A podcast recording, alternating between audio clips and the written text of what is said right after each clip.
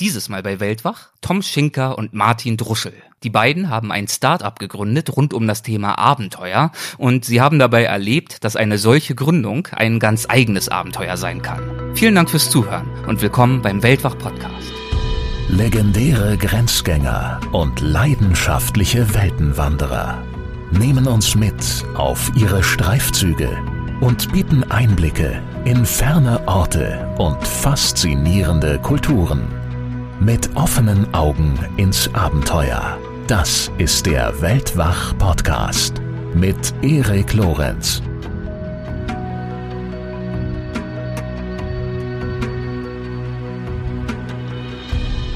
Heutzutage habe ich das Gefühl, dass so viele Menschen spüren, dass jetzt die Geld verdienen und Karriere machen vielleicht gar nicht so unbedingt die Priorität Nummer eins ist.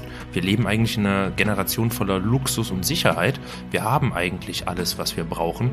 Aber das, wonach sich sehr viele Leute sehen, ist, ich sag eher so ein bisschen Selbstverwirklichung. Einfach eigene Fähigkeiten nutzen, um irgendwie was zu schaffen, was anderen Leuten gefällt.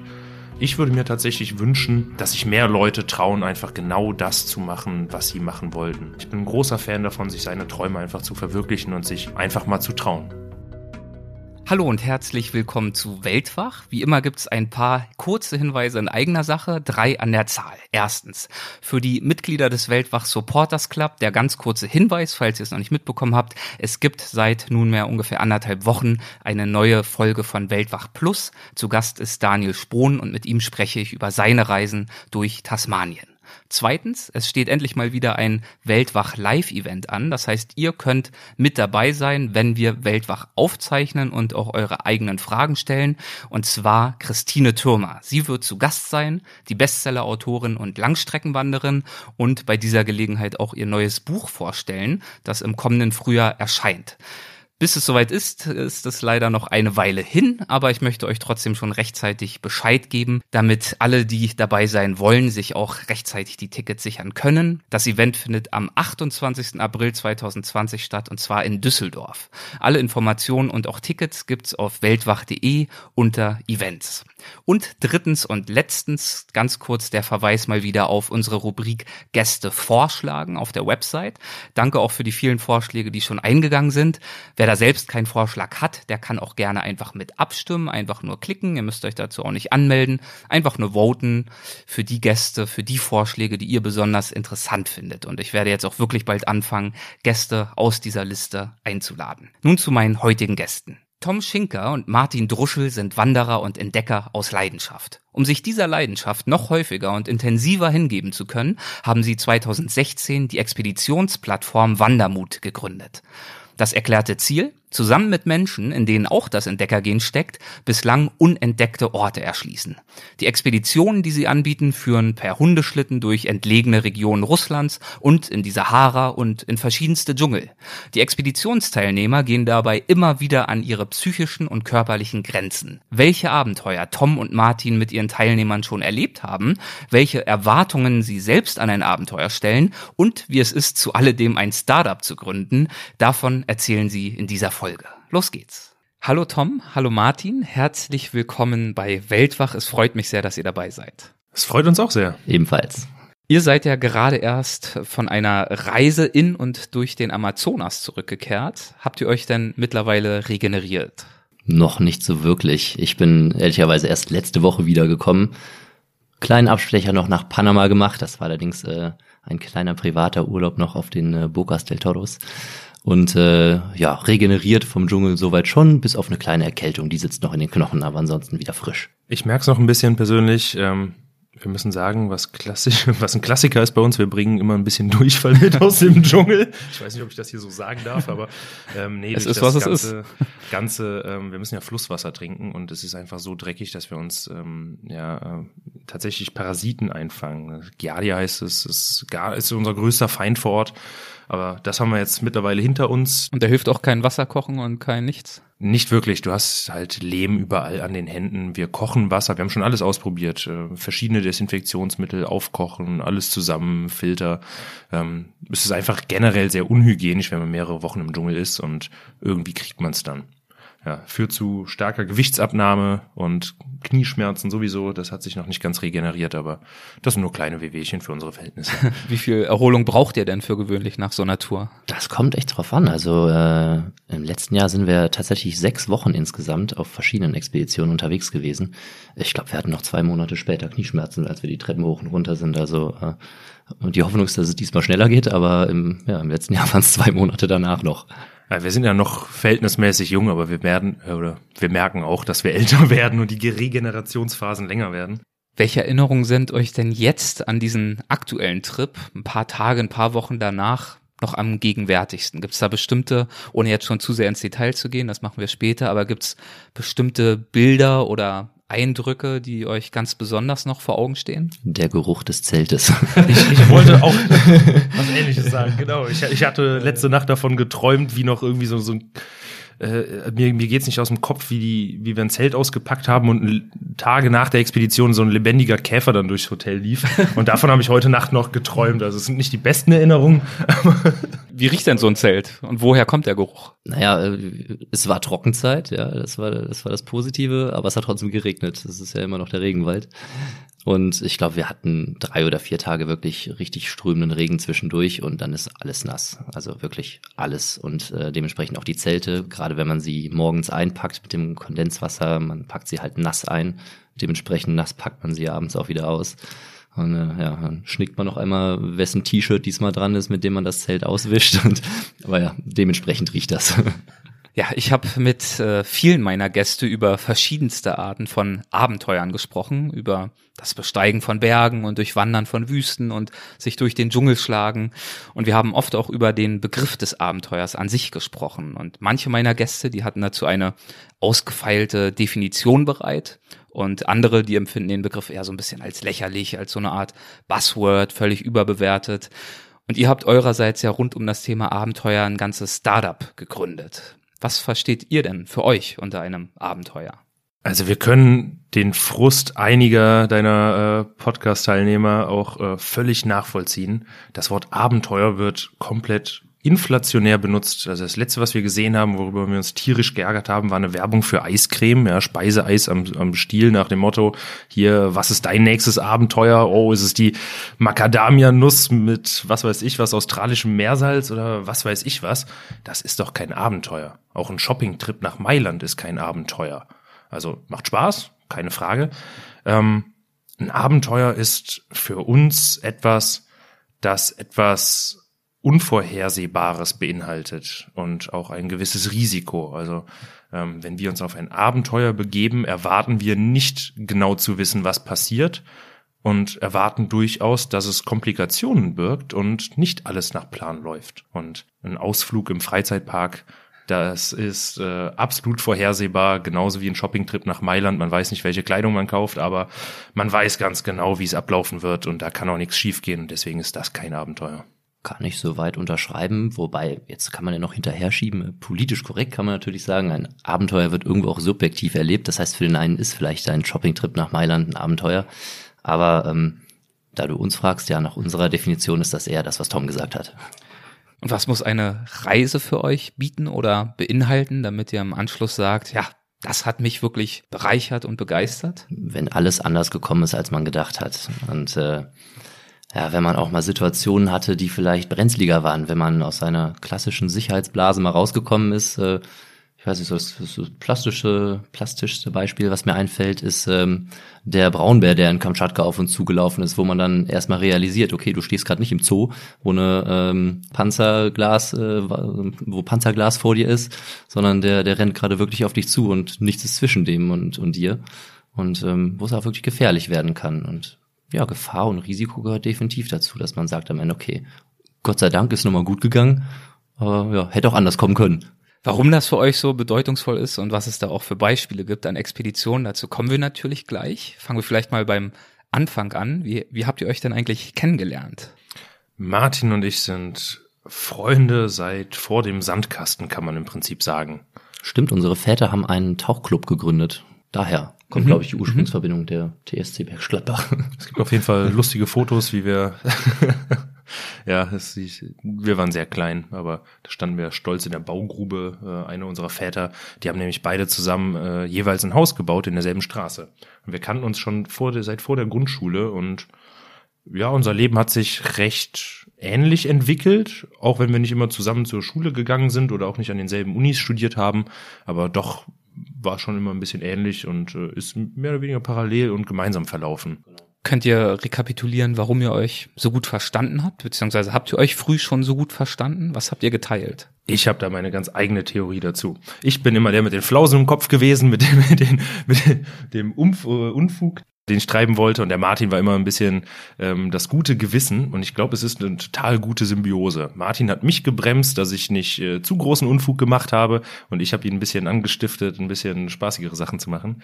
Das ist zumindest meine Theorie. Ja, das kommt hin wahrscheinlich, ja. Also ich weiß nicht, wo Tom geendet wäre, wenn ich, wenn ich nicht da gewesen wäre, aber ja, kommt wahrscheinlich hin.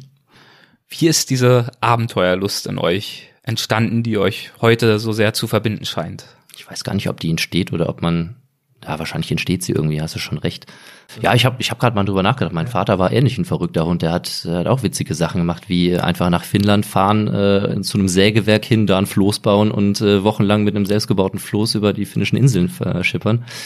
Aber klar, es hat auch irgendwo andere Einflüsse. Ich weiß nicht, also wir sind beide immer schon sehr viel gereist. Also es ist die ganze Vergangenheit, sei es jetzt Studium oder davor auch schon, ähm, sind so Klassiker, dass man nach dem Abitur, damals war das noch was ähm, Besonderes, nach Australien gegangen ist äh, oder ähm, ja, da wo es ging, ein Auslandssemester gemacht hat oder Tom hat ein Praktikum auf Costa Rica gemacht. Ähm, also sowas zieht sich schon von Anfang an äh, immer durch, durch die Lebensläufe. Und was sich auch durchzieht, sind, äh, ich glaube, wir haben nie einen normalen Urlaub gemacht. Doch, ich habe einmal einen gemacht. Aber so das ist für dich ein normaler Urlaub? Naja, ich sag mal so, dieses, äh, komm, wir gehen jetzt ins Reisebüro und ähm, der Herr am Schalter verkauft uns ein Drei-Sterne-Hotel in Malle und äh, da ist dann ähm, pauschal alles mit abgegolten und Essen und Cocktails ab 5 Uhr. Sowas. Mhm. Ja, äh, wüsste ich nicht, dass du das gemacht hast und ich glaube, ich habe es einmal gemacht und bereut. Mir ist dazu noch was äh, anderes eingefallen. Ich glaube tatsächlich, dass äh, auch manche Menschen wirklich abenteuerlich geboren werden können. Also erstmal mir ist ein bisschen unangenehm, mich als Abenteurer zu bezeichnen oder so. So habe ich mich nie gesehen, so, so nenne ich mich nicht. Ich habe vor einiger Zeit nochmal meine Eltern besucht und bin auf den Speicher gegangen und voller Nostalgie habe ich die Lego-Kiste ausgegraben und einfach mal geguckt, was ich denn da für Lego-Sets hatte. Und mein Vater hat ja sehr liebevoll die, die Vorderseiten der einzelnen Lego-Kartons ausgeschnitten und aufbewahrt. Und da konnte ich mal sehen, was so die Lego-Sets waren, die ich damals hatte. Und bei mir gab es nichts anderes außer Lego. Zu Weihnachten, zum Geburtstag, jedes Geschenk, man konnte dran, dran rütteln und es hat nach Lego geklungen. Aber was das für Lego-Sets waren, ist mir dann im Nachhinein aufgefallen, dass es da ein Muster gab. Das waren Lego-Welten aus Piraten und Eingeborenen oder Rittern oder Cowboys, ähm, die das Gefängnis sprengen oder die Bank oder ja, äh, Weltraumabenteuer, aber es war alles abenteuerlich. Es war niemals die Tankstelle, der Kran, das Auto. Nee, es waren immer die Abenteurer. Und da ist mir im Nachhinein, ja, jetzt wo ich schon in vielen lebensfeindlichen Gebieten war, wirklich klar geworden, dass das scheinbar etwas war, das ich seit der, seit der frühesten Kindheit habe. Dass ich einfach diesen, diesen Wunsch habe, nach fremden Welten, nach dem völlig anderen und Fremden und da einzutauchen und möglichst viele neue Erfahrungen zu erleben. Wie ist es aus diesem Wunsch, neue Erfahrungen zu erleben und auch der Reiselust, die ihr schon lange teilt, wie ist aus alledem die Idee entstanden, etwas wie Wandermut zu gründen? Die Idee, ähm, da ein Abenteuer-Startup draus zu machen. Ja, das gibt es bisher nicht, das gab es auch bei uns im Kopf nicht und äh, das haben wir uns auch so nicht vorgestellt. Ähm, es kam tatsächlich einfach aus der enormen Langeweile von einem bisherigen Bürojob. Ähm, man muss dazu sagen, wir sind äh, eigentlich BWL-Studenten. Das klingt ja jetzt erstmal nicht so abenteuerlich. Es klingt eher nach äh, Bürokabine und ja, vielleicht monotonen, sinnentfremden Aufgaben. Und so haben wir das auch wahrgenommen. Und dann gab es die Möglichkeit, äh, durch einen Freund, den ich noch vom Studium kannte, der sprach Russisch und der hatte über zwei Ecken Kontakte zu einer ähm, Husky-Farm-Betreiberin irgendwo in Russland. Und die hatte jetzt keine Erfahrung damit, wie es ist, mit einer ganzen Gruppe durch die Pampa zu ziehen oder mit, mit ja, Ausländern wie uns oder ja auch mal wirklich weite Strecken mit den Huskies zurückzulegen. Aber sie hatte ganz viele Huskies und wir hatten die Idee, dass wir einfach mal mit den Huskies mitten durch die russische Pampa irgendwo durchs Nirgendwo, also da, wo wirklich keiner hingeht, da mal durchzuziehen. Und ja, durch die Langeweile im Büro getrieben, wahrscheinlich so als kleiner Fluchtinstinkt, haben wir das dann einfach mal geplant und ähm, sind relativ schnell auf die Grenzen gestoßen, nämlich scheitern solche Ideen auch oft mit der Finanzierbarkeit.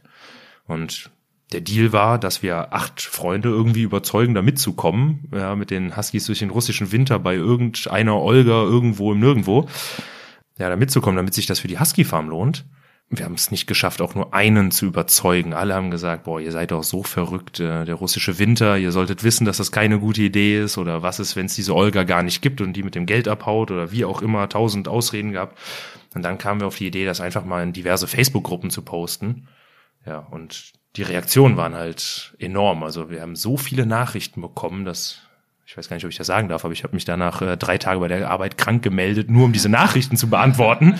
Und äh, ja, so kam eins zum anderen. Und wir waren irgendwann da, haben diese Husky-Tour gemacht. Es war ein, hat super Spaß gemacht. War alles ganz anders, als wir dachten. Also wirklich ein richtiges Abenteuer. Lief auch nicht alles gleich rund und gab auch ein paar brenzliche Situationen. Aber in Moskau hat sich dann die Möglichkeit ergeben, direkt eine neue, eine richtige Expedition dann nach Kamtschatka, das andere Ende von Russland halt zu planen. Und wir haben gedacht, hey, wir haben keinen Bock mehr auf diesen alten Beruf. Lass uns jetzt Abenteuer machen und das ist es jetzt. War das damals schon direkt eine ernsthafte Idee, ein ernsthafter Plan, der sich herauskristallisiert hat oder erstmal so ein Gedankengespinst? Also bei mir war es tatsächlich so, ich war einer derjenigen, die gesagt haben, nee, ich bin nicht dabei bei der ersten Husky-Tour. Äh, der Grund lag darin, dass ich in England war und studiert habe und äh, mein Studium nicht unterbrechen wollte. Aber als ähm, dann diese besagte Kamtschatka-Idee aufkam, ähm, da war ich zu der Zeit tatsächlich auch schon wieder in Deutschland. Und natürlich habe ich die ganzen Stories von der Husky-Tour gehört und ähm, fand das natürlich total klasse. Aber man hat natürlich auch gesehen, ähm, was für ein ja, ein Aufruhr das im, im, äh, in sozialen Netzwerken gegeben hat. Und ähm, da wird man schon hellhörig mit unserem Hintergrund, was wir auch studiert haben. Dass wir gesehen haben, okay, ähm, sowas kann man noch mal machen oder vielleicht noch mal danach. Und ähm, deswegen habe ich mir äh, bei Kamtschatka auch gesagt, so da will ich dabei sein, auf jeden Fall, egal was kommt. Und ähm, das war quasi mein Auftakt dann äh, bei Wandermut dann, dann dabei zu sein. War das dann auch eine Husky-Tour oder gab es einen anderen Fokus? Das war ein komplett anderer Fokus. Das war eine, ähm, das war tatsächlich ein wissenschaftlicher Aufhänger in dem Fall, der erste. Und zwar war das eine russische Wissenschaftlerin von der Moscow State University, die äh, auf Kamtschatka in heißen Thermalquellen Proben entnommen hat und die untersucht hat. Und äh, zu diesen Thermalquellen musste man erstmal kommen. Und ähm, wer nicht weiß, wo Kamtschatka ist, das ist wirklich am äußersten östlichen Ende von Russland über Japan, äh, direkt bei der Beringsee. Ein, ein Land, was, was mehr Bären als Einwohner hat. Es hat die, die höchste Braunbärendichte tatsächlich. Äh, die haben die optimalen Lebensbedingungen dort, wachsen, weiß nicht wie viel Prozent größer, auf jeden Fall riesig. Und ähm, genau, dort diese Expedition bestand aus dem Ziel, zu diesen heißen Thermalquellen zu gelangen. Wie hat sich dann daraus äh, der Gedanke gefestigt, äh, vielleicht wirklich das als Business betreiben zu können und auch zu wollen? Wie Tom schon gesagt hat, eigentlich ein Stück weit, ich glaube, es gibt zwei verschiedene Perspektiven. Bei Tom war es so die richtige Abneigung, wirklich ans Büro gefesselt zu sein, an einen, einen, einen Bürostuhl gekettet wirklich und äh, diesen klassischen 9-to-5-Job zu, äh, zu machen. Hat ja wunderbar um, geklappt. Hat, hat, hat halt geklappt. 9 to 5, danach sehnt ihr euch, glaube ich, momentan, nach dem, was ihr vorhin so erzählt habt. Nee, also äh, das war so die, die U-Motivation von Tom. Und ich muss tatsächlich sagen, ähm, das ist eine Parallele auch bei beiden von uns gewesen, dass wir beide immer schon sehr interessiert waren, selber mal was in die Hand zu nehmen, ein größeres Projekt und vielleicht sogar ein Startup zu gründen. Und ähm, ja, bei mir war es äh, ähnlich letzten Endes. Ich hätte in einer, in einer großen Bank bei einem wirklich tollen Job anfangen können, aber parallel hat sich dann halt diese Sache um Wandermut kristallisiert und ähm, irgendwann stand dann tatsächlich die Entscheidung auf der Kippe, okay, organisierst du jetzt Abenteuer oder nimmst du eine, eine wirklich sattelfeste Karriere in einer, in einer Großbank an? Und ja, dann muss man den Eltern und den, den Freunden erstmal erklären, dass man jetzt ähm, Expeditionen organisiert. Wie hast du für dich diese Entscheidung getroffen und auch vor dir selbst gerechtfertigt? Naja, man äh, verzichtet auf einen wunderbaren Lohn, auf die absolute Sicherheit im Leben und äh, geht ein Risiko ein, nicht nur ein körperliches, bei so einer Expedition nicht mehr nach Hause zu kommen, sondern äh, natürlich auch das, die Gefahr, dass es nicht funktioniert mit all dem, was man macht. Aber wenn alles in einem drin sagt, mach das, das ist viel, viel besser. Und das ist wirklich, wenn es sagt, einfach alles sagt ihr, mach das. Und dann ist die Entscheidung einfach gewesen. Da muss ich direkt einmal widersprechen. ich fand die Entscheidung gar nicht so einfach. Und hm. ich, ähm, was mir, was ich sehe und äh, bei, bei, ich sehe es bei so vielen Leuten, dass Leute einen Job machen, weil sie ähnlich wie wir beide immer gesagt bekommen haben, äh, ja, sucht euch was sicheres, macht was Vernünftiges, ja, großer Konzern, das ist sicher, da, da kannst du aufsteigen, da kannst du irgendwann mal Geld verdienen. Und heutzutage habe ich das Gefühl, dass so viele Menschen spüren, dass jetzt die Geld verdienen und Karriere machen vielleicht gar nicht so unbedingt die Priorität Nummer eins ist. Wir leben eigentlich in einer ziemlich, äh, ja, in einer Generation voller Luxus und Sicherheit. Wir haben eigentlich alles, was wir brauchen. Aber das, wonach sich sehr viele Leute sehen, ist, ich sag eher so ein bisschen Selbstverwirklichung. Einfach eigene Fähigkeiten nutzen, um irgendwie was zu schaffen, was anderen Leuten gefällt, wo andere Leute sagen, boah, das ist cool, das äh, schön, dass ich da irgendwie Teil dran haben darf und ja, es äh, erfordert doch extrem viel Mut, dann zu sagen, diesen, ich sag mal, vermeintlich sicheren Job oder die Karriere aufzugeben und zu sagen, hey, ich mache mein eigenes Ding, auch wenn ich auf die Schnauze falle, auch wenn es über Jahre hart wird und wir nicht wissen, wie es weitergeht. Und ich würde mir tatsächlich wünschen, dass sich mehr Leute trauen, einfach genau das zu machen, was sie machen wollten. Egal was es ist. Wenn sie schon immer ein Café mach, äh, eröffnen wollten, dann sollen sie es machen. Wenn sie schon immer die Reise nach Thailand machen wollten, dann sollen sie es einfach machen. Und ja, ich bin ein großer Fan davon, sich seine Träume einfach zu verwirklichen und sich einfach mal zu trauen. Zu trauen, dafür braucht es Mut und das ist die Überleitung zu Wandermut natürlich. Haha. Exzellent. Bravo. Ja, Profi, Profi. Wandermut. Wenn ich euch heute frage, was Wandermut ist, worin euer Angebot besteht, wie würdet ihr das erklären? Wir sehen uns gar nicht so sehr, als, als wären wir jetzt so ein, ich sag mal, ein Tourismusdienstleister, der versucht, ein Angebot zu erschaffen. Also ehrlich gesagt, äh, eher ganz anders. Unsere Idee ist es eher, dass wir all diese verrückten Ideen, die wir haben, und glaub mir, wir haben da richtig viele von, ähm, dass wir die irgendwie umsetzen wollen, auch primär natürlich für uns selber, damit wir uns, wir hatten nie Geld, um wirklich mal größere Urlaube zu machen oder Reisen zu unternehmen oder die Zeit, solche Abenteuer zu erleben. Und das ist für uns jetzt einfach eine Möglichkeit, dass wir einfach Gleichgesinnte mitnehmen, ähm, einfach eine geile Zeit zu haben tatsächlich. Einfach selber diese Abenteuer zu erleben, Leute kennenzulernen, die sich trauen, nicht wie ja, andere in unserem Freundeskreis, für die das einfach nichts ist. Das ist es eher. Also wir wollen einfach nur unsere Träume wahr machen und ähm, immer mehr, immer weiter. Es macht natürlich süchtig und man muss natürlich immer eine Schippe drauflegen. Das gehört dazu. Das ist äh, Wandermut. Und oft sind eure Reisen ja wirklich auch, du hast das vorhin schon angesprochen, Martin, eine Symbiose aus Abenteuer und aber auch aus Wissenschaft. Zumindest war es so in Kamtschatka und ich glaube auch danach hat sich das noch ein paar Mal wiederholt. Was ist euch denn diesbezüglich wichtig? bezüglich dieser Symbiose? Mehreres tatsächlich. Äh, das Wichtigste ist aber, glaube ich, die Art und Weise, wie wir äh, überhaupt an die äh, an unsere Abenteuer kommen, wie wir wie wir äh, solche Abenteuer planen. Viele glauben immer, wir suchen uns ein Land aus und sagen, boah, wir wollten immer schon mal nach Peru und dann suchen wir uns irgendwen, der sich da auskennt und machen das dann. So ist es ganz klar nicht, sondern wir suchen einfach wirklich nach interessanten Persönlichkeiten, die immer schon irgendeine Passion hatten, irgendwas machen wollten, irgendeinen Traum hatten, das aber aus irgendwelchen Gründen noch nicht gemacht haben oder nochmal machen wollten. Und ähm, wenn wir an solche Leute geraten und sie überzeugen können, dass sie das mit uns machen sollen, dann entstehen solche Expeditionen. So ist äh, Kamtschatka entstanden, so ist äh, die Sahara-Expedition entstanden oder auch äh, natürlich die äh, Amazonas-Expedition in Peru. Manchmal sind es ganz lustige Sachen. Also in, äh, bei der Sahara-Expedition war, es beispielsweise so, dass das ein, äh, ein Student der Uni Köln war, der witzigerweise direkt aus unserem Nachbardorf kam, aus äh, Engelskirchen, was äh, wirklich fünf, äh, fünf, fünf Kilometer Luftlinie von unserem damaligen Wohnort waren. Äh, kennengelernt hatten wir ihn äh, auf Social Media, auf, äh, auf Facebook.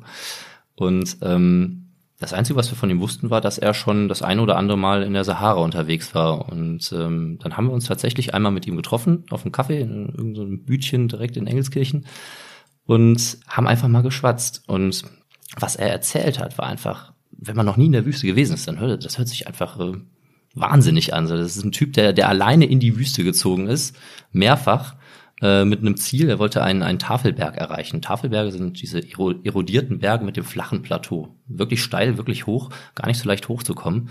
Und er hatte diesen Berg gefunden auf Satellitenkarten. Ähm, denn auf der Oberfläche konnte man so kleine, so wie Donuts, kleine Kreisel äh, ausmachen. Und ähm, als Archäolo oder Student der Archäologie kann man natürlich ganz klar sagen, das ist menschengemacht. Und ähm, in der ganzen Literatur konnte er nichts darüber finden. Und deswegen wollte er dorthin und wollte er sehen. Und ähm, er ist äh, mindestens einmal gescheitert, äh, zu, zu diesem Berg zu gelangen. Und äh, kurz darauf haben wir ihn kennengelernt. Und ähm, dann haben wir gesagt, boah, lass uns das zusammen machen. Wir wollen das auch. Das, das klingt nach einem richtig, richtig wahnsinnigen Abenteuer. Über 200 Kilometer mit einer Karawane von äh, Dromedaren durch die Wüste zu laufen, Wüst, ähm, Wüstenstürme zu durchkämpfen äh, und von Oase zu Oase zu springen äh, und zu diesem Tafelberg zu kommen und noch nicht mal zu wissen, ob wir überhaupt hochkommen, äh, weil man konnte auf den Satellitenbildern nur, nur die 90 Grad Perspektive sehen und äh, wusste nicht, wo man hochkommen kann. Und ähm, ja, so entstehen solche Expeditionen. Und er war dann auch vor Ort euer Guide oder sucht ihr euch dann zusätzlich noch lokale Guides? Er war ein Guide ja. ähm, und er hatte im Jahr davor einen, einen Wüstennomaden kennengelernt, Mustafa. Und ähm, eigentlich war das eins der abenteuerlichsten Sachen, die ich je gemacht habe. Weißt du noch, wo ich äh, auf dem Sofa saß und wusste, okay, ich rufe in fünf Minuten Mustafa in, ähm, in Südmarokko an, der irgendwo in der Wüste steht und Empfang hat gerade. Und das war, das war ein, ein Facebook-Call. Ähm, Mustafa spricht Englisch, das ist das Gute an der ganzen Sache. Und ähm, genau, hab, hab ihn angerufen und dann ging es darum, okay, wie, wie macht man sowas? Gut, wir hatten eine Idee von der Route durch, äh, durch unseren Archäologiestudenten, aber du brauchst natürlich wen da unten, der vor allem die Gegend richtig kennt, der sich mit den Dromedaren auskennt, der weiß, wo man Wasser findet dafür ist er der richtige Mann gewesen. Und ähm, so hat das angefangen, dass wir uns mit einem Wüstennomaden dort unten unterhalten haben und eine Sahara-Expedition mit dem auf die Beine gestellt haben. Wie ist sie dann verlaufen? Habt ihr diesen Tafelberg erreicht? Habt ihr ihn vielleicht sogar besteigen können? Die ist ziemlich ruppig verlaufen. Ähm, auch mit ihren, äh, es ging immer auf und ab. Äh, ich weiß noch, wie wir eines Morgens wach geworden sind, einfach wirklich zwei Drittel des Teams reiernd und, und also es kam überall raus, einfach überall lag's im Lager rum. Sie haben es nicht weit aus dem Zelt geschafft. Es gab einen schweren Fall von Lebensmittelvergiftung. Wir wissen bis heute nicht, was schiefgelaufen wir, ist. Wir verdächtigen irgendein grünes Kraut, was Mustafa gepflückt hat und äh, in die Suppe geworfen hat. ja, ja, das kann man essen. Genau, genau so, so ungefähr. ähm, aber auch andere Sachen. Ne? Eins der äh, eins der Mädel ist auf einmal in äh, abends am Lagerfeuer in einen Skorpion getreten und äh, ja, da guckst du auch erstmal ein bisschen dämlich aus der Wäsche, wenn sie schreien zum Lagerfeuer hüpfen, sagt, mich hat was gestochen und äh, du weißt, neben dir laufen überall die kleinen Skorpione rum. Wurde dann äh, fachmännisch ähm, verarztet von Mustafa, was so aussah, dass er mit einem kleinen Rasiermesser die Haut angeschnitten hat äh, an dem Stich, das, wie man es aus Filmen kennt, das äh, rausgesaugt hat, vermeintlich dieses Gift, und äh, am Ende eine Zwiebel halbiert hat und äh, auf die, die Zwiebel auf die Wunde gelegt hat. Das ist dann äh, ja die äh, nomadische Arznei gewesen. Sie lebt auf jeden Fall, es hat funktioniert und äh, sie ist sogar 24 Stunden später wieder gelaufen. Und dann auch Richtung Tafelberg? Richtung Tafelberg und äh, genau an diesem Tafelberg angekommen war unsere Strategie, dass wir gesagt haben, wir teilen uns einfach auf. Ein Team geht rechts rum, ein Team geht links rum. Wir treffen uns wieder in der Mitte und äh, wir berichten dann gegenseitig, wo wir, wo wir hochgehen können. Das war der Plan, haben wir nicht gemacht. Wir sind dann äh, doch geschlossen an einer Seite hoch und äh, haben einfach mal äh, um die Ecke geschielt und wirklich auf eine, auf eine ganz vage Vermutung gesagt, okay, da ist irgendein komischer Schatten, sieht aus, als wäre da noch mal eine Kante, wo man vielleicht hoch kann. Und ähm, ja, witzigerweise war das genau der Punkt, bis zu dem Mark, äh, das war der Archäologiestudent, äh, gekommen war im, im Jahr davor. Und äh, wenn er 100 Meter weiter gegangen wäre, hätte er diesen Aufgang gefunden. Für ihn war er hat es sehr sportlich genommen. Er hatte gesagt, cool, nur deswegen bin ich jetzt wieder hier. Und äh, ja, Rückblickend muss man sagen, dass es tatsächlich der, der einzige Aufgang gewesen ist, den, den es gab. Und äh, ja, wir haben es tatsächlich aufs Plateau geschafft und äh, haben diese vermeintlichen Donuts gesehen und es waren äh, kleine gemauerte Kringel, also die vermutlich aus der Jungsteinzeit stammten. Und hat er das dann mit in seine Forschung, in seine Abschlussarbeit oder was auch immer mit aufgenommen? Er hat alles äh, fotografisch dokumentiert. Mhm. Ähm, er hat seine Abschlussarbeit, soweit ich weiß, in einem anderen Bereich geschrieben, aber ähm, es ist auf jeden Fall irgendwo in archäologischen Archiven jetzt. Ja. Ja, eine ganz besondere Expedition, die hat euch vor einiger Zeit nach Peru geführt, und zwar in den Nordwesten Perus. Und dort habt ihr etwas gänzlich Unerwartetes entdeckt, das auch für einigen Medienwirbel gesorgt hat. Aber ja, erzähl doch vielleicht erstmal, was ihr bei dieser Expedition grundsätzlich vorhattet. Ja, Man muss dazu erzählen, im Norden von Peru, ja, verlaufen erst, also erstmal die Anden äh, verlaufen einmal durch, durch Peru durch. Peru ist generell ein sehr, sehr, sehr vielfältiges Land, also sowohl von den Landschaften her, es liegt direkt am Ozean, es hat eine riesige Küste, es gibt äh, Wüsten wie die, wie die Atacama-Wüste, ähm, die Anden als Gebirge. Und östlich der Anden beginnt dann auch schon der Amazonas-Regenwald, also vor allem in so einer äh, Fläche, wo der, wo der Amazonas-Regenwald noch in höheren Ebenen wächst, äh, eher wie so ein nebliger Wald, also Nebelwald, äh, wie man das nennt. Und ähm, es ist sehr vielfältig, was die Landschaft angeht. Peru ist aber auch sehr vielfältig von den verschiedenen Kulturen, ähm, die in den letzten hunderten, tausenden Jahren dort in Peru gelebt haben. Ähm, die meisten kennen wahrscheinlich die Inka. Wir gehen allerdings in eine spezielle Region rein, also wirklich ähm, dort, wo der Amazonas-Regenwald über die Anden wächst, ist eine kleine Fläche, das meiste ist tatsächlich Sperrgebiet, ähm, also tatsächlich so noch so groß wie die Schweiz. Also auf einer Peru-Karte sieht es relativ klein aus, es ist aber gigantomanisch und ähm, super schwer passierbar, weil es halt ja hügelig ist und super dicht bewachsen. Und in diesem Gebiet haben damals äh, die Chachapoya-Indianer gewohnt, über die man eigentlich bisher nur sehr wenig weiß. Die ähm, Chachapoya-Indianer, was man von, von denen weiß, waren, ja, die sind vor ungefähr 500 Jahren dort ausgestorben, äh, hatten Probleme mit den Inka, wurden verschleppt, versklavt äh, von den Inka. Dadurch haben sich die Chachapoya zu, äh, mit den Spaniern bei deren Ankunft zusammengetan, um zusammen gegen die Inka zu kämpfen ähm, sind aber aufgrund der Krankheiten halt in kürzester Zeit stark dezimiert worden, also wirklich äh, fast ausgerottet, kann man sagen.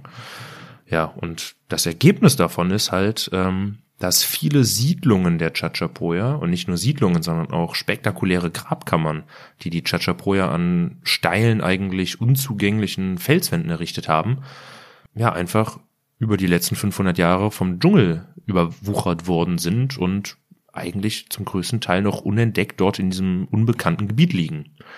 Und ja, wir sind auf einen ja, Wissenschaftler gestoßen, Ronald, unser, auch unser Expeditionsleiter, ähm, gebürtiger Holländer tatsächlich, der, den es aber vor 20 Jahren in diese Region äh, verschleppt hat, um dort gemeinsam mit anderen Archäologen wirklich dieses äh, Feld der Chachapoya zu erkunden und das Ganze nicht nur von Büchern aus, weil da gibt's nicht viel, sondern äh, wirklich ins Feld zu gehen und diese wirklich äh, strapaziösen Expeditionen auf sich zu nehmen, um wirklich Neues zu entdecken.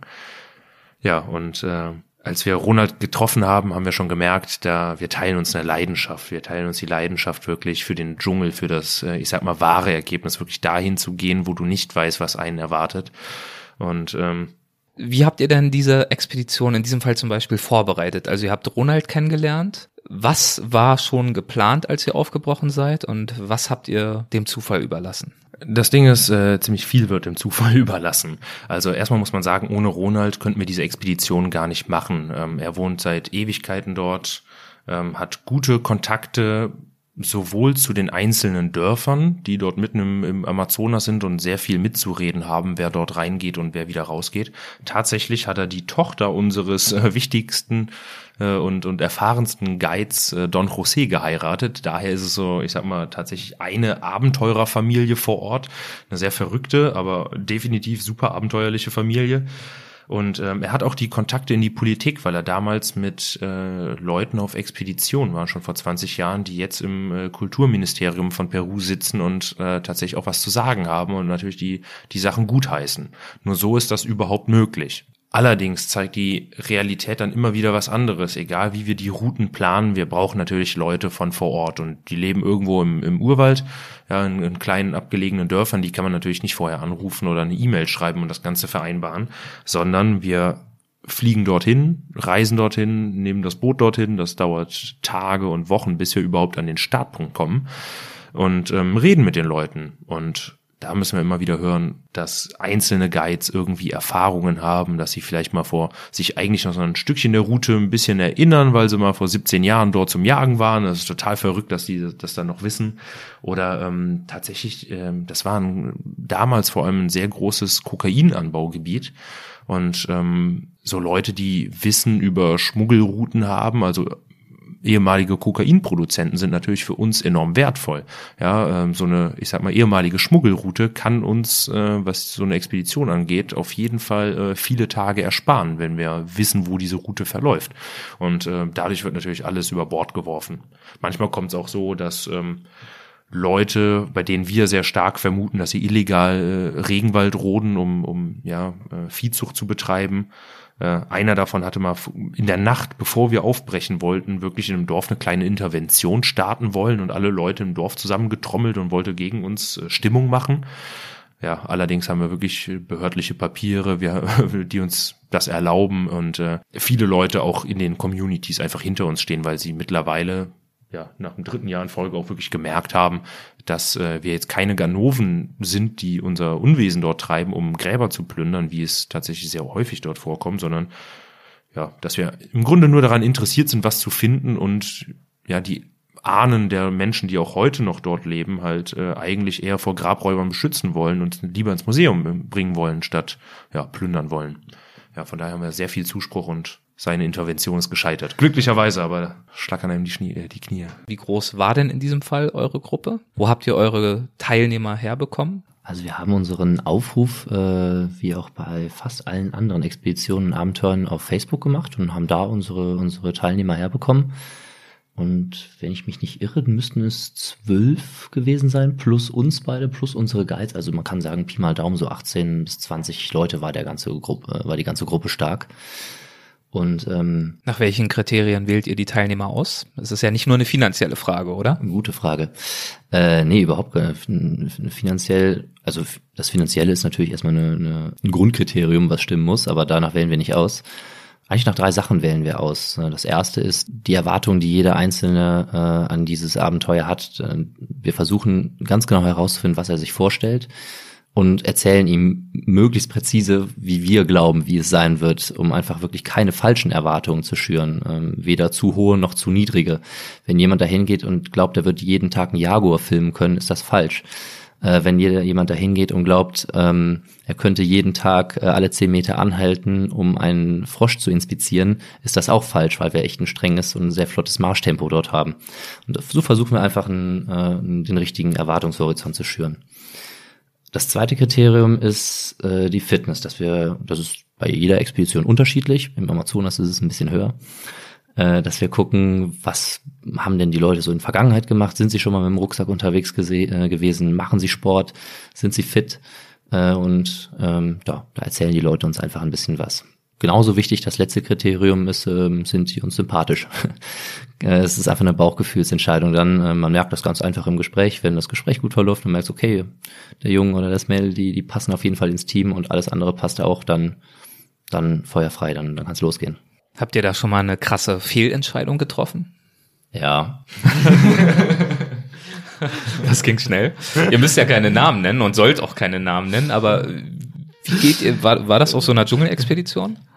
Also wir haben generell muss ich erstmal äh, uns selber loben. Also wir werden von unseren Teilnehmern auch sehr oft gelobt dafür, so, dass äh, äh, nee, nee, dass einfach die Gruppendynamik äh, eigentlich immer stimmt. Ja, es sind immer Gleichgesinnte, auch wenn wir verschiedene Hintergründe haben. Aber es macht Spaß. Wir haben jetzt nie, ich sag mal, den deutschen Standard-Touri dabei, der dann das, das Nörgeln anfängt oder ähm, ja, dass es irgendwie zu Zickereien kommt oder irgendein Macho-Gehabe. Es sind alles reife Leute, die im Grunde nur eins wollen und zwar äh, sich auf etwas komplett völlig Unvorstellbares einzulassen und so motiviert sind auch die Zähne zusammenzubeißen, weil es hart auf hart kommt. Also dafür sorgen wir schon.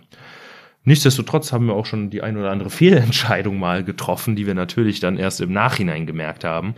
Und das ähm, waren unter anderem vielleicht mal Leute, bei denen wir vielleicht von denen wir aktiv getäuscht wurden, was die Fitness anging, ähm, die nicht mithalten konnten. Da müssen wir mittlerweile sagen, wer sich nicht genügend vorbereitet und wir sind da sehr streng und äh, ziemlich dahinter, dass man sich da ein bisschen Gewicht ins Rucksack, in den Rucksack tut und, und ordentlich auch zu Hause trainiert.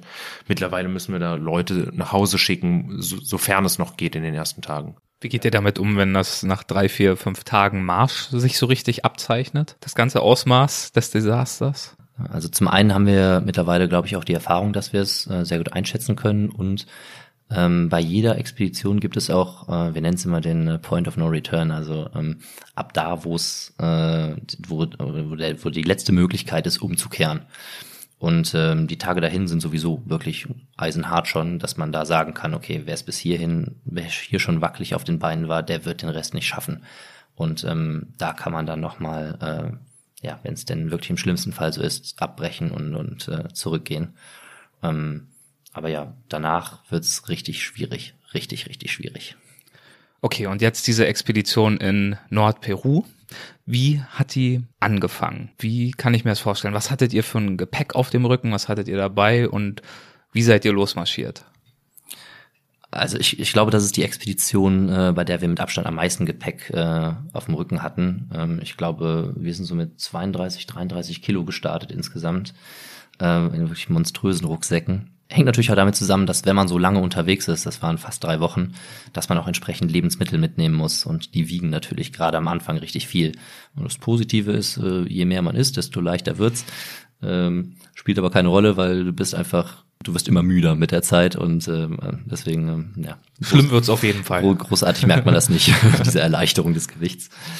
Ähm, so geht's los. Und ähm, der, die Problematik war erstmal überhaupt zum Startpunkt zu kommen. Denn der war schon ziemlich tief versteckt in einem sehr, sehr abgelegenen Dorf mitten im Dschungel. Und ich glaube, es hat uns vier Tage gekostet, allein dorthin zu kommen. Man fährt mit Bussen so lang, wie es geht. Dann steigt man um, weil die, die Straßen so holprig und kaputt sind und es eigentlich nur noch Feldwege sind. Und steigt in, äh, in Allradfahrzeuge, äh, bis die Pisten so bucklig sind, dass man äh, wieder umsteigen muss, in dem Fall dann zu Fuß. Und wird vielleicht noch am Anfang von Mauleseln supportet, die noch einem das Gepäck abnehmen, bis auch die nicht mehr weiter können. Teilweise hatten wir noch Bootsfahrten ein Stück weit, um immer tiefer reinzukommen bis wir dann endgültig in diesem einen kleinen Dorf angekommen sind. Und äh, von dort aus sind wir dann tatsächlich in den Regenwald gestartet, wo es auch keine Pfade mehr gab, wo dann wirklich jeder Meter einzeln freigehackt werden musste mit Macheten. Jeder einzelne Meter. Wie viel Distanz habt ihr auf diese Art und Weise zurückgelegt? Sehr wenig. also ähm, wenn ich jetzt sage, man schafft am ganzen Tag zwischen drei und vier Kilometern klingt das unfassbar wenig.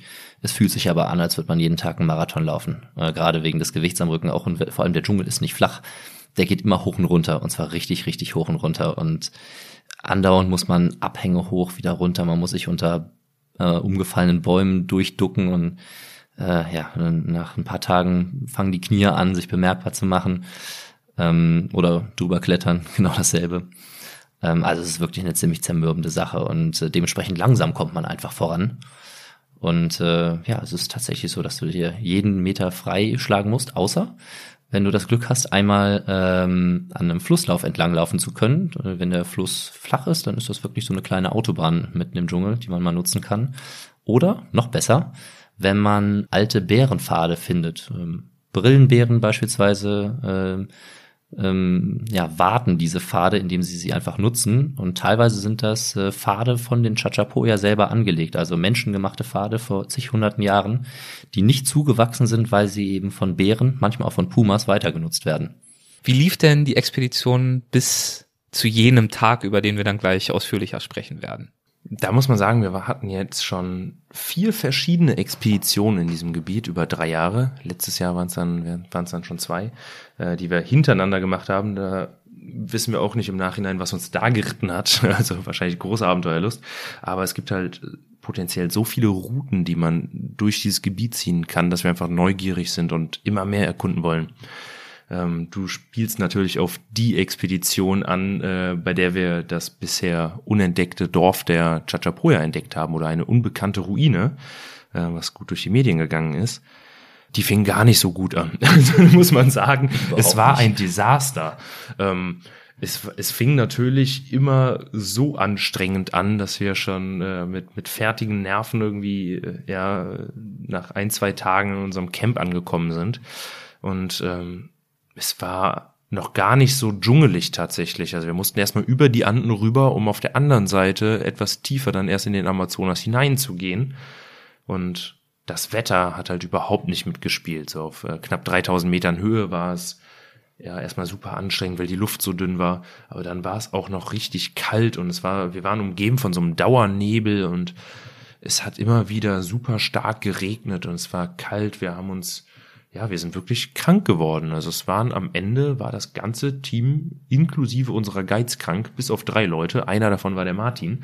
äh, alle anderen lagen dann im Camp im Schlafsack mit Klamotten an und Decken drüber und allem, was wir gerade hatten, weil wir uns ja wirklich so ein abgefroren haben. Das war definitiv nicht schön, eine der schrecklichsten Erlebnisse überhaupt. Und äh, ja, wir konnten halt auch nichts machen. Die Medikamente sind ausgegangen. Man muss sagen, wir haben Medikamente für alles Mögliche dabei. Wir haben das von so vielen Ärzten, Tropeninstituten, Apothekern und, und Reisemedizinern irgendwie zusammenstellen lassen, dass wir gefühlt alles behandeln können. Von Schlangenbissen über Adrenalinspritzen, die wir dabei haben. Und äh, wir können wirklich alles behandeln. Aber wenn dann ja, mehrere Leute hintereinander eine Lungenentzündung bekommen, dann werden auch unsere Medikamente knapp. Und ähm, wir hatten tatsächlich schon Sorge und wollten die Expedition abbrechen. Allein der Abbruch wäre schon schwierig gewesen, weil was macht man mit so einem invaliden Team, die äh, wirklich einfach nur noch in, teilweise in zwei Schlafsäcken zu zweit liegen, um sich zu wärmen. Man kann ja nicht einfach aufstehen und, und nach Hause gehen, so selbst das ist schwierig. Ähm, War das bisher eure härteste Expedition? Moment, ich möchte einmal ganz kurz einwerfen, Martin und ich liegen nicht zu zweit im Schlafsack, um uns gegenseitig zu wärmen. Wir sind hier aus Köln. Ähm, wir haben oftmals auch den gleichen Klamottenstil, aber nein, so ist es nicht. Ähm Punkt. okay, also das mit den Schlafsäcken, das klingt ja noch ansatzweise gemütlich, aber mal ganz abgesehen davon, diese Widrigkeiten. Wie ist denn dann in so einer Situation die Stimmung im Team? Also klar, man also ich finde das ja so ein interessantes Spannungsverhältnis. Ihr brecht ja auf, um euch dem Ungewissen und auch dem Unwirtlichen hinzugeben, mit Herausforderungen konfrontiert zu werden. Das ist ja der Reiz des in Anführungszeichen Abenteuers. Aber in der Situation an sich ist das ja dann am Ende doch alles wieder gar nicht so witzig. Das hast du sehr schön auf den Punkt gebracht. Genau so ist es nämlich. Ähm, in der Fantasie ist das immer alles total aufregend und spannend. Und wenn man sagt, ja, dann wird's kalt, ja, dann wird's halt kalt. Und wenn's dreckig wird, ja, dann wird's halt dreckig. Dann machen wir weiter. Jawohl, ja. Ja, bis es dann soweit ist. Und dann sind die Leute am Schimpfen und am Fluchen. Gar nicht mal so sehr über uns, also über uns auch manchmal, aber eher der Situation wegen. Und klar, wie ist dann die Stimmung? Die ist miserabel. Das ist absolut frustrierend und, und deprimierend, wenn du ähm, da wirklich festgekettet bist an dieses Lager. Du, du bist krank, alle um dich herum sind auch am Husten und am Schniefen. Äh, teilweise auch Verletzte, also darf man auch nicht unter den Tisch kehren. Also wir hatten äh, einer, Ron übrigens, also unser Expeditionsleiter, hatte sich die Rippen gebrochen. Äh, andere haben sich richtig ähm, heftig die, äh, einer hatte sich richtig heftig das Schienbein angestoßen, dass wirklich das ganze Schienbein äh, blau-lila angelaufen war. Also der, der Zustand war miserabel wirklich und dementsprechend war die Stimmung. Aber ähm, natürlich ist irgendwo die Hoffnung noch da, dass es besser wird. Und ähm, ja, drei von uns waren halt noch, noch äh, stabil auf, auf beiden Beinen. Und, ähm, und die sind dann weiter marschiert. Nicht, wir sind nicht weiter marschiert, aber äh, wir hatten halt die Hoffnung, dass das Wetter besser werden könnte. Das wurde auch besser an einem Tag. Es gab eine kurze Regenpause, was an dem, äh, am Zustand im Lager natürlich erstmal nichts geändert hat. Aber wir wollten die Zeit nutzen und schon einmal den Pfad für den nächsten Tag schlagen oder die nächsten Tage, wenn es dann weitergehen könnte. Und ähm, das haben wir gemacht. Das heißt, wir sind zu dritt losgezogen und ähm, es ging erstmal durch diese ja eher noch recht karge Landschaft. Das war noch gar nicht so der richtige Regenwald, auf den sind wir dann zugelaufen, bis wir über einen, einen kleinen Fluss überquert haben und dann äh, nach alter Manier wirklich dann mit Macheten wieder jeden einzelnen Meter freigeschlagen haben. Und es ging so eine, eine Bergkuppe hoch und die beiden Guides mit, äh, mit denen, äh, in dem Fall war ich es halt der, weil ich halt noch auf zwei Beinen stehen konnte und alle anderen krank waren, ähm, dort, ähm, die mir vorausgelaufen sind. Auf einmal sagte eine Casa, Casa, Casa, ich, ich, kann, ich, kann, ich kann nicht gut Spanisch, aber Casa verstehe ich, deswegen, äh, da ist ein Haus. Und er zeigte auf etwas und ich habe es nicht gesehen. Und er zeigte nochmal drauf, bis er drauf stand. Und ähm, dann sieht man es wirklich erst. Also kleine Mauerüberreste, ähm, rund, also die, die Grundrisse eines runden Hauses, was äh, die typische Mauer- und Grundstruktur von den, von den Chachapoya war. Und ähm, ja, beim genauen Hinsehen haben wir gesehen, dass es nicht nur ein Haus war, sondern dass es äh, gleich mehrere waren. Wie viele wussten wir zu dem Zeitpunkt noch nicht. Äh, lediglich, dass dort viele sind. Und ähm, genau, es wurde schon dunkel, deswegen mussten wir zurück ins Lager. Und am nächsten Tag waren ja ein paar Leute wieder etwas fitter aus dem Team. Auch solche, die nicht fit waren, die es sich trotzdem geben wollten, sind dann trotzdem mitgekommen und wollten dieses, dieses Dorf sehen.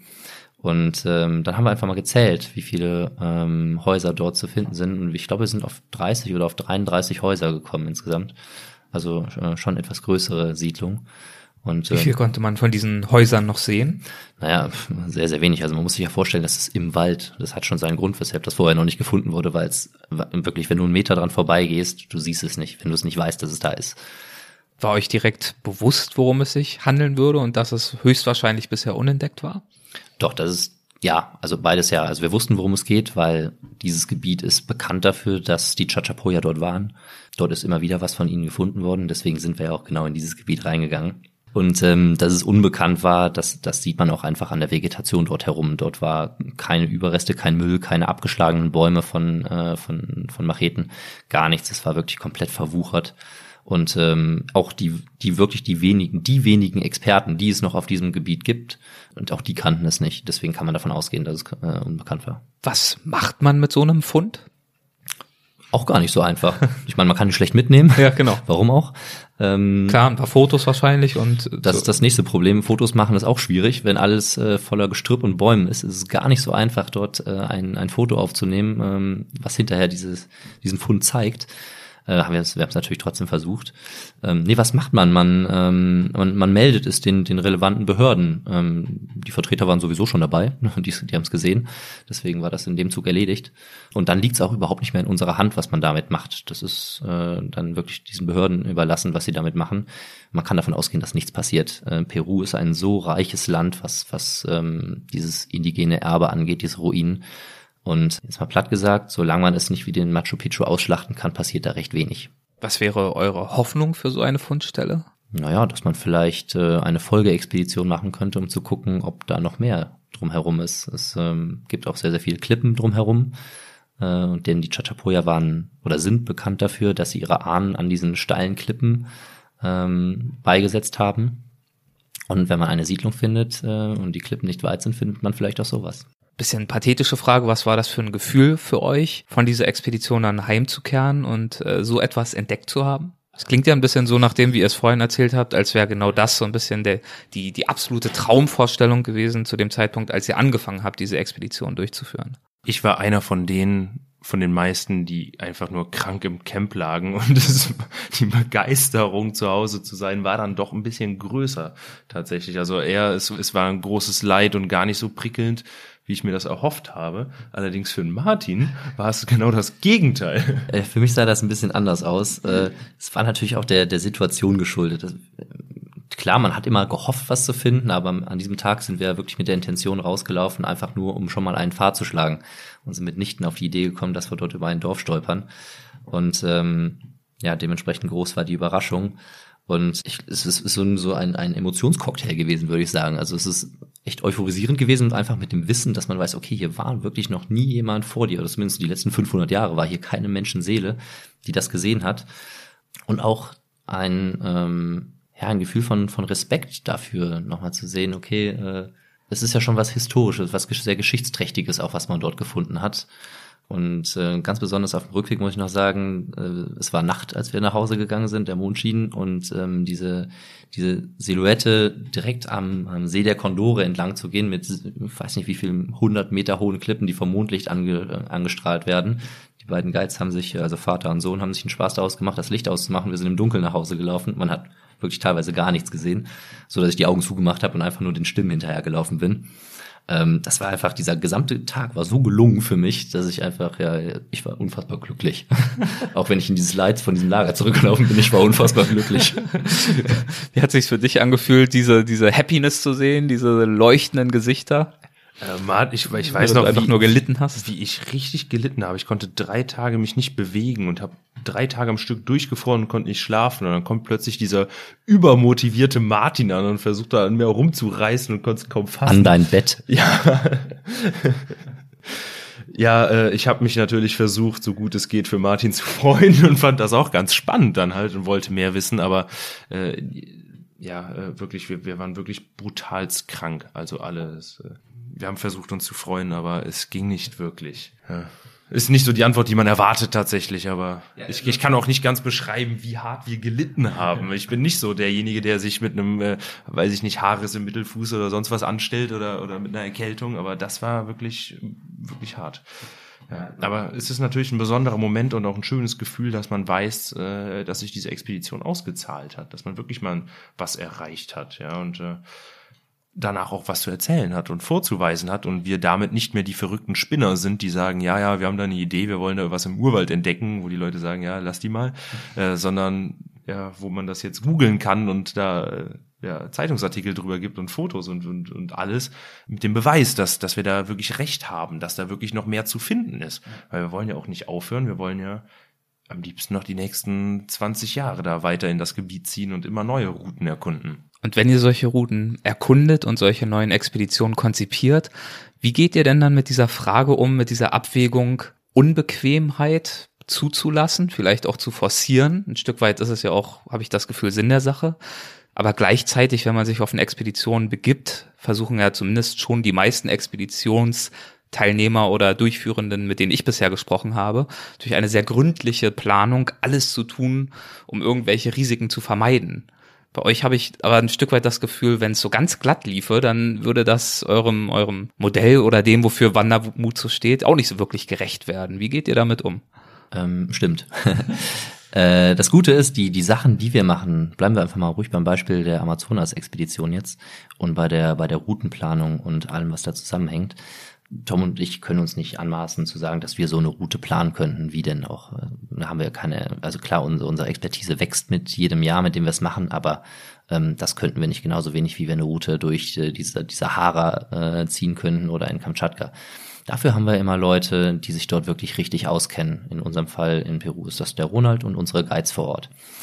Ähm, so entsteht die Route. Ähm, durch Ronald kommt auch das Wissen über die Chachapoya dazu und die Relevanz der Orte, welche Orte jetzt besonders interessant sein könnten aufgrund der geografischen Lage und so weiter. Was ich nenne es jetzt einfach mal platt Risikomanagement angeht, ähm, natürlich wir versuchen das Risiko so weit es geht äh, zu minimieren was nicht heißt, dass es damit weg ist, äh, weil das einfach immer noch verflucht gefährlich ist, was man da macht insgesamt. Wenn man drei Wochen in einen ähm, Regenwald reinläuft, in dem seit über 500 Jahren kein Mensch mehr war, fernab der Zivilisation, wo einem nicht mal eben ein Heli nicht mal ein Helikopter abholen kann, wenn was ist, äh, wo man nicht mal eben wen anrufen kann, weil man vielleicht keinen Empfang mit dem Satellitentelefon hat, weil die Bäume den Empfang stören dann sind das Risiken, die man bewusst eingeht, aber die man nicht äh, eliminieren kann die bleiben. Aber sie sind Teil des Ganzen und ähm, sicherlich jeder, der mitkommt, entscheidet sich auch für diese Risiken, äh, wenn er wenn er sowas machen möchte. Ich würde nicht sagen, dass es jemanden gibt, der es macht, nur weil diese Risiken dabei sind. Es ist eher dieses dieses wirklich dieses Abenteuer dahinter und man nimmt die Risiken in Kauf und ähm, freut sich natürlich auch auf gewisse Herausforderungen. Das kann man jetzt auch nicht wegstreichen. Aber ja, ich glaube, es ist das Gesamtkonzept dahinter, was die Leute antreibt und uns auch. Wie ist es denn um dieses Risiko bestellt? Du hast gerade gesagt, die Teilnehmer begeben sich ja sehenden Auges und ganz bewusst auch ein Stück weit in dieses Risiko. Und trotzdem, nach meinem Verständnis, seid ihr ja als Veranstalter ein Stück weit für sie verantwortlich. Wie würdet ihr damit umgehen, wenn tatsächlich mal was schief läuft? Das ist tatsächlich eine, eine sehr schwierige Frage, die wir uns auch schon sehr oft gestellt haben. Ja, da muss man, also diese Frage muss man jetzt mal von verschiedenen Aspekten aus sehen.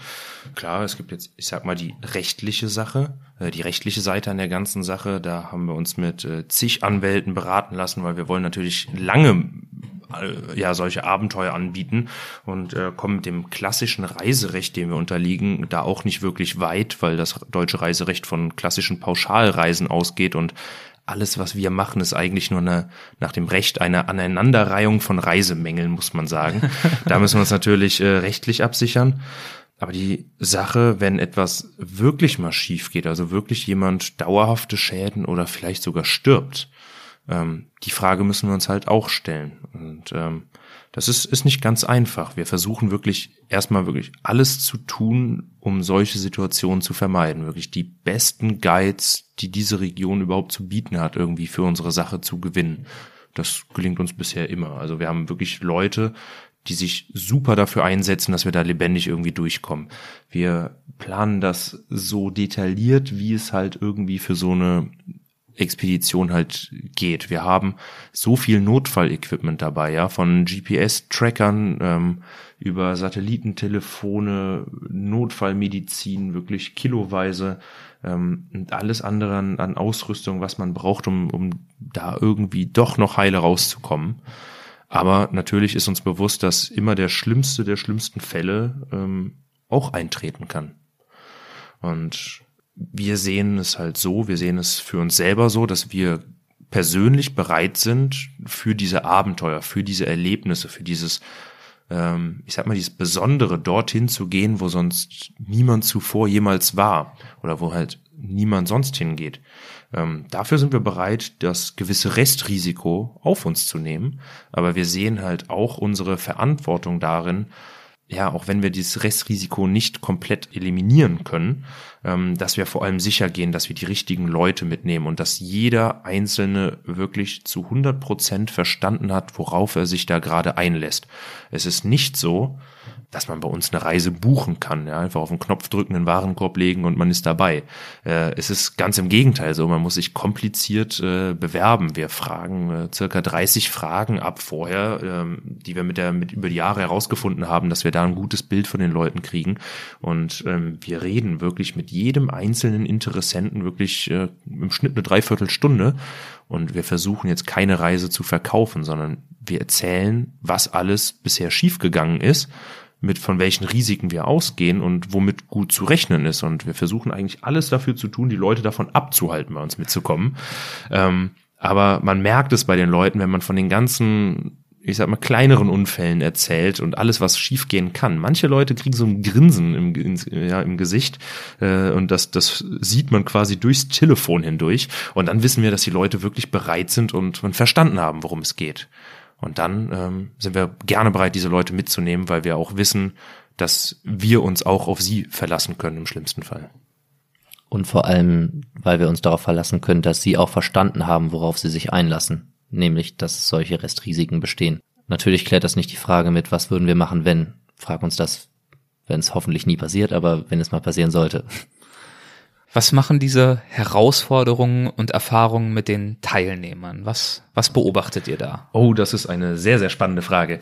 Ähm, man sagt ja so oft, äh, Reisen transformieren irgendwie und man kommt wieder, hat den Sinn de, der eigenen Existenz gefunden. Äh, wir, wir kennen das ja auch. Wir waren ja auch mal klassische Backpacker. Äh, nichts hat sich danach verändert. Man kommt von der Reise wieder und ist im Alltagstrott drin wie vorher. Ähm, ja, manchen geht es bestimmt anders, aber ähm, was wir sehr oft bei unseren Reisen sehen, ist, dass sich wirklich etwas verändert.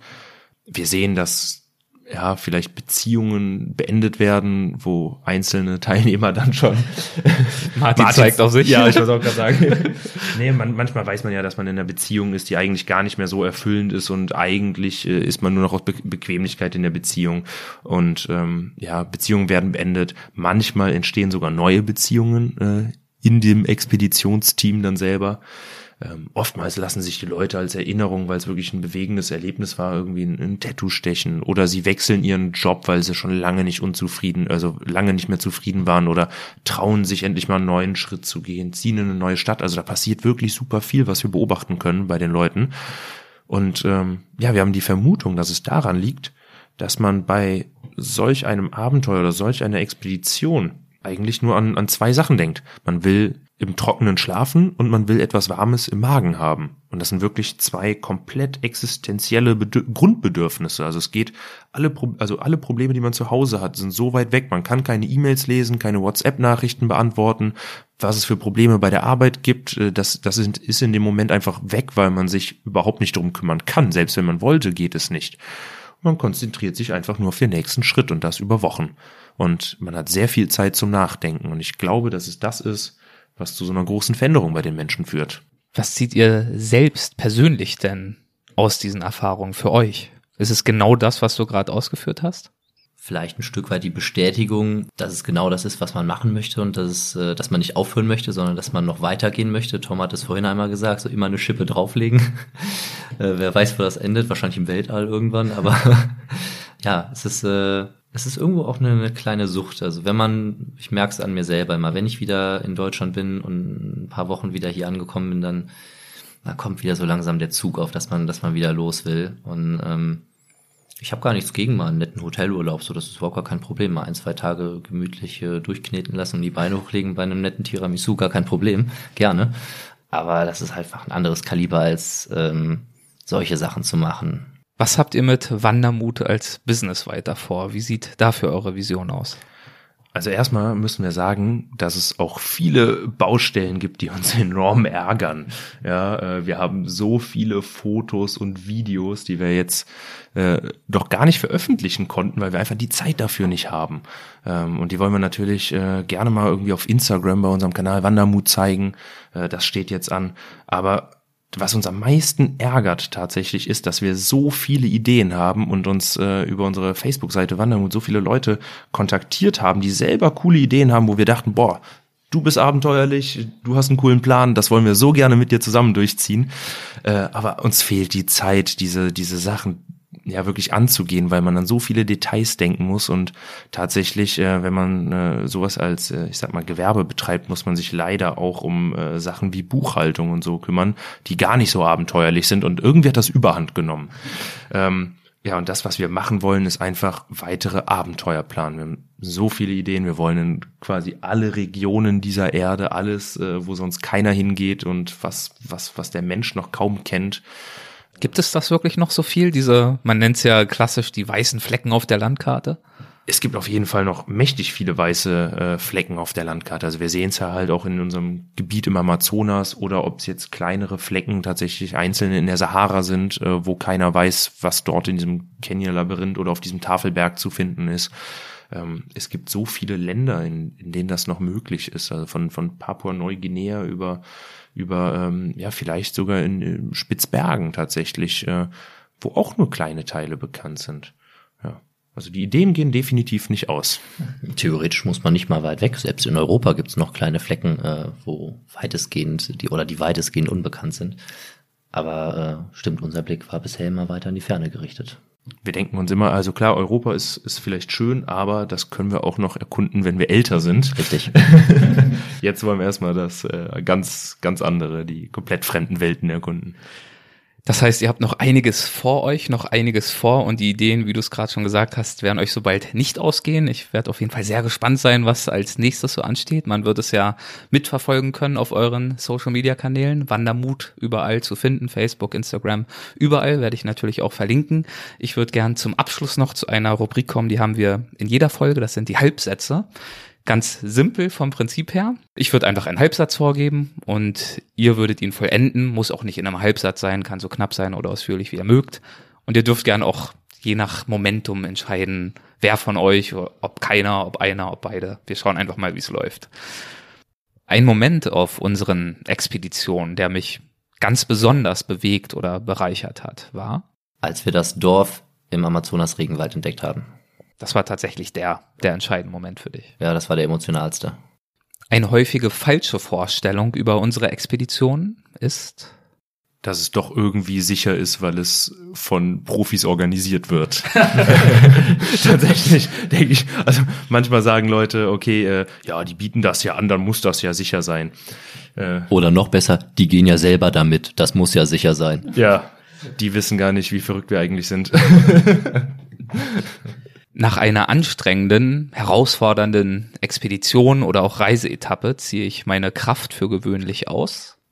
Den vielen Kalorien von einem McDonald's Burger oder von vielen und und einem McFlurry. Ja, Wochen im Bett ohne Bewegung tatsächlich. Wenn ich mehr Zeit hätte, würde ich viele mehr, viel mehr Abenteuer planen, definitiv, viel mehr reisen, viel mehr planen ja, viel mehr großartige Sachen angehen, viel mehr Leute treffen, viel mehr alles machen. Also der Aufstieg aus dem 9-to-5-Job ist, ist nicht ganz gelungen. Nee, jetzt, jetzt freuen wir uns gerade wieder an regelmäßige Arbeitszeiten zu haben, weil wir äh, uns in den letzten zwei Jahren kaum bremsen konnten mit Arbeit und es so viel zu tun gibt. Die Leute wollen so viel sehen und äh, wir wollen so viel umsetzen. Ähm, wir wollen uns gar nicht beschweren. Es ist schön, wenn man so, so einen Drive hat, auch so viele Möglichkeiten, Sachen zu machen. Aber es hört einfach nicht mehr auf. Und vielleicht mal ein bisschen den Kopf frei zu machen von Abenteuern und einfach mal sich vielleicht noch, noch mal ein anderes Hobby suchen oder mehr Zeit für Freunde und Familie zu haben. Ja, das, das wäre auch mal was Schönes. Kann ich, glaube ich, ein bisschen philosophischer darauf antworten mal, weil keine Zeit haben. Ich, es ist immer so eine Rechtfertigung für etwas. Ähm, und ich mag diese, diesen Satz mittlerweile überhaupt nicht mehr. Zu sagen, ich habe keine Zeit. Herrgott, das ist die Zeit, die du dir nicht nimmst. Jeder Mensch hat 24 Stunden am Tag und jeder Mensch kann mit diesen 24 Stunden machen, was er will. Und zu sagen, ich habe die Zeit nicht, ist falsch. Du hast sie nur anders eingesetzt oder du machst einfach nur andere Sachen. Aber letztendlich ist man immer selber Herr sein, sein oder seines Schmiedesglücks und äh, man kann immer selber entscheiden, was man in dieser Zeit anfangen will. Letzte Frage. In zehn Jahren wird Wandermut eine Expedition ins Weltall anbieten. ja, ganz klar. Ist jetzt schon das zweite Mal erwähnt worden. Es scheint ja also tatsächlich ein, äh, eine gewisse Vorstellung zu geben. Ich äh, wollte es äh, vorhin schon erwähnt haben zum Thema Reisen. Ich habe auch eine kleine Reise gemacht nach Peru, einen Zwischenstopp noch in Houston in Texas äh, eingelegt. Und ich habe mir äh, das, das Space Center angeschaut und stand vor so einer riesen äh, Raketenturbine von einer der Saturn V Raketen, die es ja auch äh, eine zum, zum Mond geschafft hat. Und ich finde das Thema Weltraum so beeindruckend. Das sind noch wirklich wahre neue Expeditionen ins Ungewisse und wahrscheinlich so das, das nächste, was der Menschheit bevorsteht. Also das nächste wirklich große Abenteuer. Kann ich sehr gut nachvollziehen. Ich habe auf meiner Wunschliste möglicher Gäste auch ein, zwei, drei Astronauten tatsächlich zu stehen. Wäre für Weltwach auch sehr schön. Falls einer zuhört, gerne melden. Bisher ist es mir noch nicht gelungen. Kann ja noch werden. Erstmal habe ich sehr, sehr, sehr, sehr, sehr gern mit euch vorlieb genommen. Es hat mir sehr viel Spaß gemacht und ich danke euch herzlich für die Zeit. Vielen, vielen Dank. Ebenfalls danke, hat Spaß gemacht. Ja, definitiv. Gerne wieder. Dankeschön. Macht's gut. Tschüss. Tschüss. Tschüss. Diese Episode wurde präsentiert von Brain Effect, dem Anbieter hochwertiger Nahrungsergänzungsmittel, die die mentale Performance und Leistungsfähigkeit steigern. Und für Reisen wie Tom und Martin von Wandermut sie durchführen, ist Leistungsfähigkeit natürlich von ganz besonderer Bedeutung. Solltet ihr auch nur ansatzweise etwas ähnlich Verrücktes vorhaben oder auch daheim eure Regenerierung nach einer Sportsession oder einem Outdoor-Abenteuer beflügeln wollen, dann bietet Brain Effect das Produkt Recharge an, mit dem Zudem lässt sich die Regeneration optimieren. Es enthält hochwertige Aminosäuren für die Muskeln, extra Zink zur Unterstützung des Immunsystems und Magnesium zum Auffüllen der Elektrolytspeicher und all das ohne Zucker. Den Shop gibt es auf www.braineffect.com. Hörerinnen und Hörer von Weltwach erhalten auf ihre Bestellung 20% Rabatt. Dazu müsst ihr im Bezahlprozess einfach den Gutscheincode Weltwach20 eingeben. Weltwach als Wort, 20 als Ziffer, ohne Leerzeichen dazwischen. Weltwach 20. Vielen Dank fürs Zuhören und bis zur nächsten Folge.